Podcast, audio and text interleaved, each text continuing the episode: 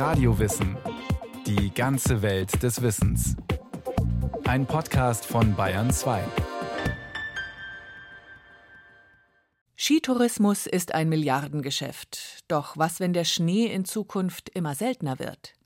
Lohnen sich überhaupt noch die Investitionen in Schneekanonen und Hightech-Seilbahnen?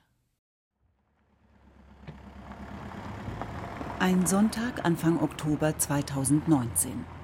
Im Morgengrauen rollen nach und nach rund 300 Autos auf einen Parkplatz in 1700 Metern Höhe. Viele der Insassen haben zu diesem Zeitpunkt eine stundenlange Fahrt hinter sich.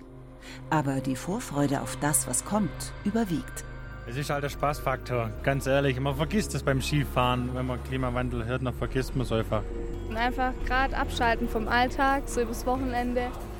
Das ist Leidenschaft, Leidenschaft, pure Leidenschaft.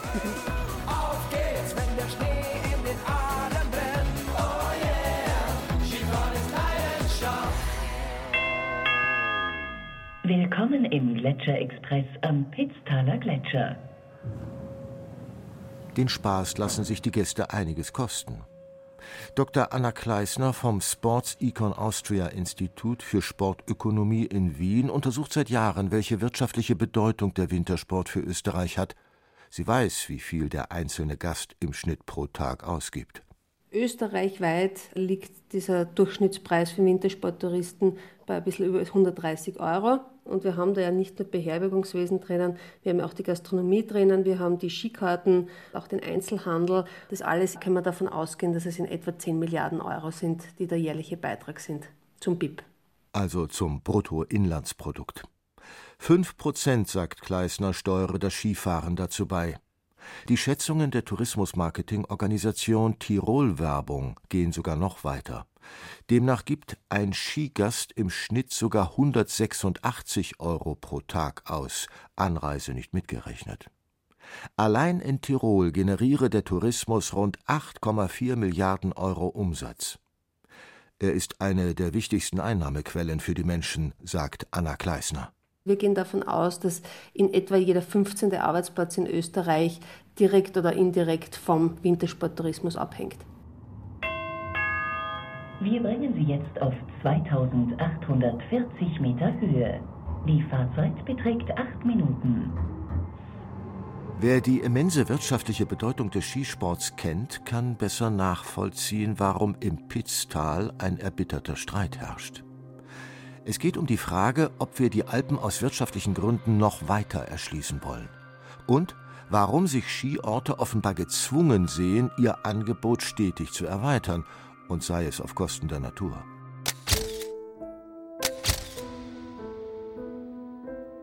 Der Streit beginnt mit zwei Fotos vom Pitztaler Gletscher, aufgenommen im August 2019. Darauf zu sehen Bagger, die bedrohlich nah an einer Gletscherspalte stehen und den Gletscher umgraben.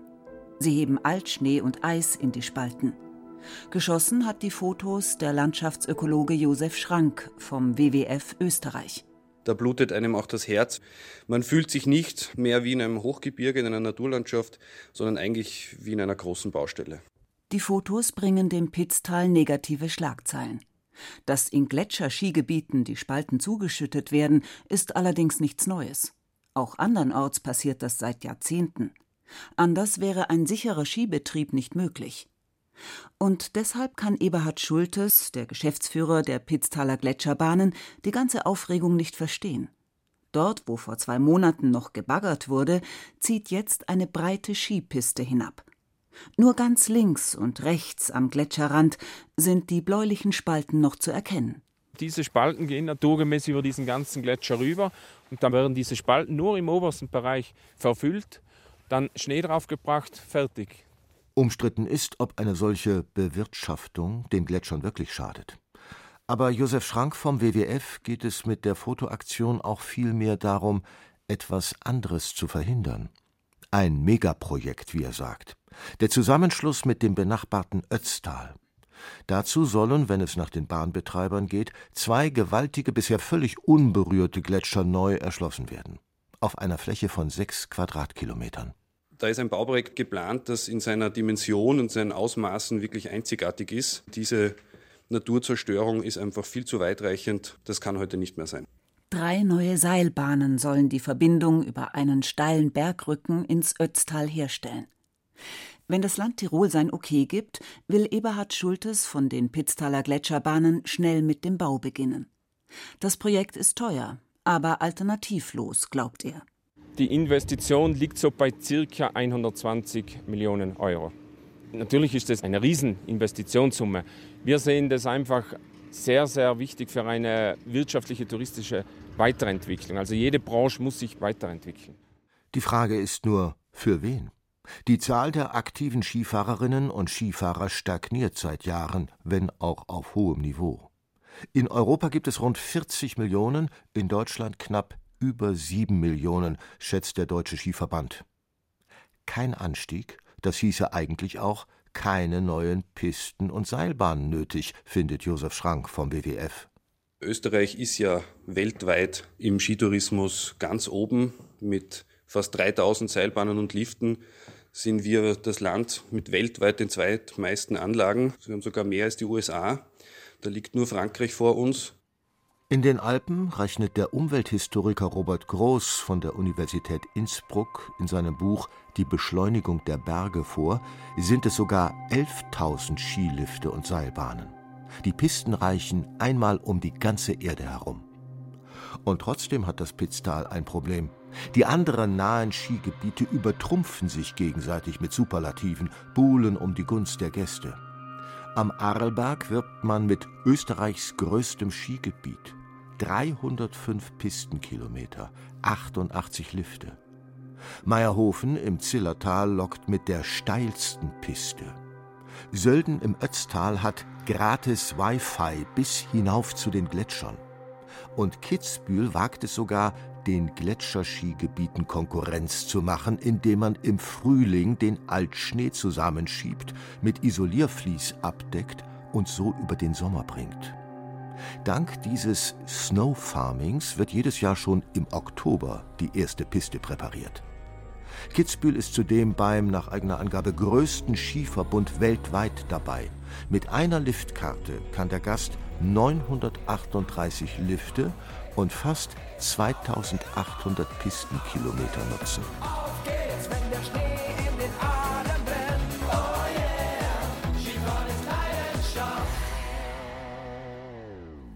Das Pitztaler Gletschergebiet kann zwar als Dach Tirols Werbung machen, ist aber mit 40 Pistenkilometern vergleichsweise klein, sagt Eberhard Schultes von den Gletscherbahnen. Der Gast entscheidet sich für ein Urlaubsziel im Winter. An erster Stelle steht da das Angebot bzw. die Skigebietsgröße.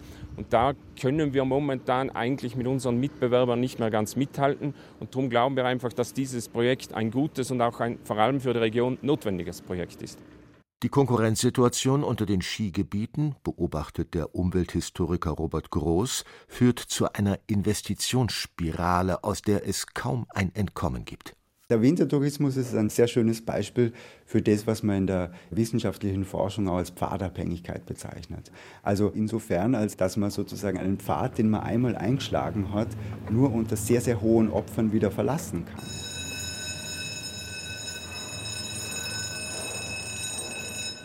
Wohin dieser Pfad führen kann, zeigt sich in der Skiwelt Wilder Kaiser Brixental. Walter Eisenmann führt die Geschäfte der Bergbahnen Söll. Er besteigt eine Gondel Richtung Hohe Salve. Mit 1829 Metern über dem Meer der zweithöchste Punkt in der Skiwelt. Aber nur knapp höher als der Parkplatz im Pitztal. Kaum hat Walter Eisenmanns Gondel die Talstation verlassen, schwebt sie über einen gewaltigen neuen Rohbau hinweg. Auf einer fußballfeldgroßen Fläche heben Bagger erdreich aus, ein Kran hieft Baumaterial herüber. Hier entsteht gerade die neue Talstation. Es ist so, dass wir die bestehende Achtergondelbahn ersetzen für eine Zehnergondelbahn. Und zwar ist die jetzige Bahn bereits 32 Jahre alt. Und jetzt haben wir gesagt, machen wir eine neue Bahn, wo es einfach komfortabler ist. Kosten rund 15 Millionen Euro. Seit 1977 haben die Betreiber der Skiwelt Wilder Kaiser Brixental Über eine halbe Milliarde Euro in die Anlagen investiert. Und es wird immer mehr. Allein 2019 waren es nach eigenen Angaben über 73 Millionen. Um das Geld wieder zu erwirtschaften, setzt man vor allem auf die Skigäste. Sie bringen rund 80 Prozent des Umsatzes. An richtig guten Tagen kommen bis zu 50.000 Skifahrer. Der Tourismusforscher Dr. Robert Steiger von der Universität Innsbruck weiß, wie die Bergbahnbetreiber kalkulieren. 10 bis 15 Jahre, das sind die Abschreibungszeiträume. Also in diesem Zeitraum muss sich das Ganze amortisiert haben. Bahnanlagen, der Lifte gehen so bis 20 Jahre Abschreibungszeitraum. Das heißt, das ist der Planungshorizont für Skigebiete. Spätestens danach sollen die Anlagen Gewinn abwerfen. Dann folgt der nächste Planungshorizont, sprich die nächsten Investitionen, die sich bis zum Tag X rechnen müssen. Der Umwelthistoriker Robert Groß von der Universität Innsbruck hat festgestellt, aus der Investitionsspirale auszusteigen, ist für die Seilbahnbetreiber fast unmöglich. Das sind ja in der Regel die Buhmänner, also vor allem aus der Perspektive des Naturschutzes, weil sie eben diese Entscheidungen treffen, Skilifte zu bauen, Skipisten anzulegen. Das ist aber eine sehr kurzsichtige Perspektive. Weil wenn man einen Schritt zurück macht, dann sieht man, dass im Hintergrund eine Seilbahnindustrie steht global agierende Seilbahnkonzerne und diese Firmen haben natürlich ein riesengroßes Interesse daran, möglichst viele Produkte abzusetzen. Und die betreiben auch ein ziemlich intensives Marketing, um die Menschen in den Tälern auch auf diesen Wachstumspfad zu setzen. Darüber hinaus geht es um die Bauindustrie, um Sportartikel und Schneekanonenhersteller, die Hotellerie. Es steckt eine ganze Maschinerie dahinter, die die Bergbahnbetreiber fast schon zu den Investitionen zwingt. Doch in Zeiten des Klimawandels wird die Rechnung immer fragiler. Gerade den niedrig gelegenen Skigebieten wie der Skiwelt Wilder Kaiser Brixental könnte vielleicht schon bald der Schnee ausgehen. Das zeigen die Statistiken der Zentralanstalt für Meteorologie und Geodynamik, kurz ZAMG in Innsbruck. Dr. Mark Olefs leitet die Abteilung Klimaforschung und sagt, der Temperaturanstieg in den Alpen sei schon jetzt deutlich stärker als etwa im Flachland. Wir wissen, dass seit Beginn der instrumentellen Aufzeichnungen, also es sind in Österreich mittlerweile 250 Jahre, die Lufttemperatur um zwei Grad, also um das Doppelte gestiegen ist im Vergleich zum globalen Mittel. Der Grund? Die Bergflanken erhitzen sich bei Sonnenschein stärker. Zudem ist auch die Schnee- und Eisdecke zurückgegangen. Dadurch wird weniger Strahlung reflektiert und die Temperatur steigt noch schneller. Das wiederum führt zu noch weniger Schnee und das zu noch mehr Erwärmung. Ein Teufelskreis. Wir wissen, dass in Österreich, wenn wir uns die Langzeitaufzeichnungen der Schneedecke anschauen, seit den 50er Jahren die Schneehöhen und die Schneedeckendauern oberhalb von 1000 Meter Seehöhe um ca. 25 Prozent zurückgegangen sind. Das kann bis zu einem halben Meter so mittlere Gesamtschneehöhe sein über einen Winter, die da weniger jetzt vorhanden ist. Bis zum Jahr 2100, so die Modellrechnungen des ZAMG, wird sich die Schneehöhe und die Schneedeckendauer in 1500 Metern Höhe sogar halbieren. Zumindest wenn wir Menschen weiter ungebremst Treibhausgase produzieren. Am Wilden Kaiser ist der Klimawandel schon heute zu spüren, gibt auch Walter Eisenmann von den Bergbahnen in Söll zu. Nach einigen Wintern mit extrem wenig Naturschnee geht ohne künstliche Beschneiung nichts mehr. Im Winter regne es oft bis auf 1000 Meter hinauf. Die durchschnittliche Erwärmung bei uns liegt derzeit bei 1,5 Grad, gemessen auf 50 Jahre zurück. Was der Vorteil ist von den Studien her, dass der Sommer bedeutend mehr an Wärme zunimmt, ungefähr 1,8 Grad Sommer und im Winter ist es ungefähr 1 Grad. Und wenn man diese Studien hernimmt, bin ich der Meinung, dass wir eine Generation sicherlich noch ohne weiteres beschneiden können. Eine Generation. Wenn die Investitionen bis dahin Gewinn abwerfen, geht die Rechnung auf. Es könnte gerade noch gut gehen, glaubt der Tourismusforscher Robert Steiger von der Universität Innsbruck. Da sind wir jetzt gerade, was den Klimawandel betrifft, in einem Zeitraum, der für viele Skigebiete vermutlich noch funktionieren wird, so 15 bis 20 Jahre. Die Frage ist halt, was passiert dann, wenn ich über diesen Zeitraum hinausgehe? Dann könnte es in niedrigeren Lagen selbst mit der künstlichen Beschneiung problematisch werden. Schon heute, stellt Steiger fest, werde es für Bergbahnbetreiber schwieriger, bei den Banken Kredite zu bekommen. weil das Geschäftsmodell mit steigenden Temperaturen immer risikoreicher wird. Hier springt jetzt zum Teil schon die öffentliche Hand ein mit Gemeinden, die kreditlose Kredite vergeben. Das ist so lange kein Problem, wie die Skigebiete dann doch funktionieren und es zurückgezahlt wird. Das wird aber dann zum Problem, wenn dann doch das eine oder andere Skigebiet nicht mehr weitermachen kann, weil dann sitzt die Gemeinden auf den Schulden und da muss die Gemeinde, also der Steuerzahler, das wieder zurückzahlen. Nur nicht zu investieren ist auch keine Option, sagt Anna Kleisner vom Sports Econ Austria Institut für Sportökonomie in Wien. Weil man dann von anderen Skigebieten abgehängt wird und sich seiner eigenen Lebensgrundlage beraubt. Um wirklich nur attraktiver Wintersportort zu sein, ist es unumgänglich, dass man entsprechend investiert und am Puls der Zeit anbietet. Sprich, würde man die Investitionen nicht tätigen, dann wäre das Ende wahrscheinlich sowieso vorprogrammiert über kurz oder lang. Am Pitztaler Gletscher hat eine Bürgerinitiative über 140.000 Unterschriften gegen die Verbindung mit dem Ötztal gesammelt. Das Land Tirol will eine Umweltverträglichkeitsprüfung starten. Die Veränderungen, befürchten viele, betreffen nicht nur die Gletscher. Sie könnten auch das bislang beschauliche Pitztal umstülpen. Mehr Autos, mehr Parkplätze, mehr Unterkünfte. Andernorts sind aus kleinen Bauerndörfern mondän aufgeblasene Orte geworden, die mit ihren Wellness-Tempeln, Après-Ski-Bars und Diskotheken im Sommer oft wie ausgestorben wirken. Dabei ist es längst nicht so, dass alle Gäste ihren Skiort nur nach der Größe des Skigebiets auswählen, sagt der Tourismusforscher Robert Steiger. Was wir gesehen haben, ist bei unserer Befragung, da hat man 4000 Leute in ganz Österreich befragt, in allen möglichen Arten von Skigebieten, dass diese großen Skigebiete nur von rund 40 Prozent der Gäste am attraktivsten waren. Anderen war die Größe vielleicht egal, also da waren andere Aspekte wichtiger und für ein Viertel der Gäste, die haben gesagt, na, ich gehe bewusst nicht in große Skigebiete, sondern in die kleinen und mittelgroßen. Aber im Pitztal sehen viele keine andere Möglichkeit als die Skigebietserweiterung. So auch Jasmin Walser vom Hotel Vier Jahreszeiten. Sie ist 37 und hat das Hotel von ihren Eltern übernommen. Die Geschäfte laufen gut, sagt sie, aber die Übernachtungszahlen stagnierten. Viele junge Menschen seien abgewandert, auch aus Mangel an Arbeitsmöglichkeiten. Sie fragt sich, wo, wenn nicht hier, sind mehr Lifte und Pisten eine langfristige Investition in die Zukunft? Wenn sie in 20 Jahren irgendwo zum Skifahren geht, der dann hoffentlich über 2800 Meter, wo es wahrscheinlich einfach Sinn macht, als wie irgendwo auf 800 Meter, wo ich dann wirklich Ressourcen hernehmen muss, um den kompletten Winter zuzuschneien. Also wenn es wirklich Sinn macht, in einen Skitourismus zu investieren, ja dann hoffentlich bitte bei uns am höchsten Gletscher Österreichs. In Söll am Wilden Kaiser hat sich Walter Eisenmann damit abgefunden, dass auf den Naturschnee kein Verlass mehr ist.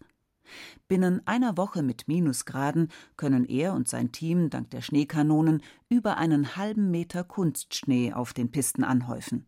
Nahezu alle Abfahrten werden künstlich beschneit, bis auf die höchsten Gipfel hinauf. Der Naturschnee ist im Grunde nur noch was fürs Auge. Es ist einfach vom Gefühl her schöner, wenn natürlich weiße Bäume, die ganze Landschaft weiß ist, weil dieses Feeling natürlich sehr, sehr wichtig ist. Aber rein vom Skifahrerischen her wäre es nicht notwendig. Die Pisten sind super benannt. Trotzdem muss ich sagen, also wir hoffen natürlich schon, dass die nächsten 20 Jahre auch noch genügend Schnee fällt, dass wir das äh, ganze äh, Bild vom Winter präsentieren können.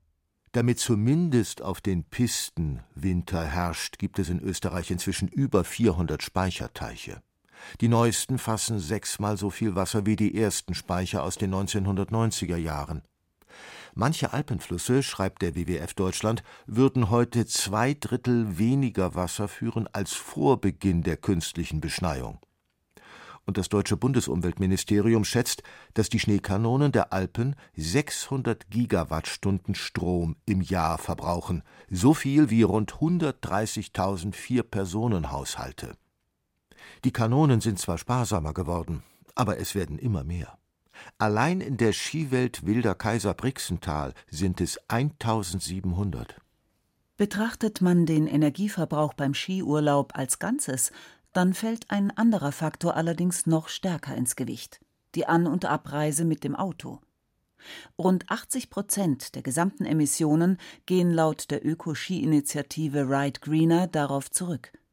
In Söll am Wilden Kaiser kommt jeder dritte Gast nur für einen Tag und meist mit dem eigenen Pkw, stellt Walter Eisenmann von der Skiwelt Wilder Kaiser Brixental fest. Immer wieder staut es sich im Tal kilometerlang. Durch das, dass wir natürlich geografisch sehr gut liegen und das erste Skigebiet von Bayern ist, haben wir Samstag, Sonntag natürlich wahnsinnig viele Gäste von Bayern und das merkt man einfach, dass die Gäste sagen, wir wollen nicht gebunden sein an den Bus oder an den Zug. Da nehmen wir das einfach in Kauf, dass wir eine halbe Stunde länger mit dem Auto fahren. Ich glaube schon auch, dass für die Zukunft die Mobilität sehr stark zu überdenken ist. Nur was, wenn es mit den steigenden Temperaturen ohnehin bald vorbei sein sollte mit dem Skitourismus? Der Umwelthistoriker Robert Groß glaubt nicht, dass es so weit kommen wird. Schon heute wird mit Kunststoff und Textilmatten als Schneeersatz experimentiert. Erste Maschinen liefern auch bei Plusgraden Schnee. Sie haben verheißungsvolle Namen wie Snow Factory oder Snow Forever und arbeiten mit physikalischen und chemischen Prozessen. Solange es keinen gesellschaftlichen Konsens gibt, dass wir aus einem bestimmten Pfad aussteigen wollen, werden die Menschen durchaus so kreativ sein, dass sie auch in Zeiten des Klimawandels Wintertourismus weiter betreiben können. Sei es in Hallen, wo man auch die Luft kühlen kann, sei es in Situationen, wo man beginnt, vielleicht auch Kühlsysteme in die Böden zu verlegen, damit die Beschneiung längerfristig einfach haltbar ist, auch wenn die Lufttemperatur über Null ist. Wenn dieser Innovationskraft der Menschen nicht an irgendeinem Punkt entweder betriebswirtschaftlich oder aus anderen Gründen Einhalt geboten wird, dann wird sich diese Risikospirale lustig weiterdrehen. Solange es sich rechnet, wird es der Mensch vermutlich schaffen, die Nebenwirkungen seines eigenen Tuns zu umgehen. Die Frage ist nur, wie sehr wollen wir die Berge dabei noch verändern? Das war Radio Wissen, ein Podcast von Bayern 2. Autor dieser Folge Moritz Pompel. Regie führte Martin Trauner. Es sprachen Rahel Comtes und Andreas Neumann. Technik Christine Frei, Redaktion Matthias Eggert. Wenn Sie keine Folge mehr verpassen wollen, abonnieren Sie Radio Wissen unter bayern2.de slash podcast.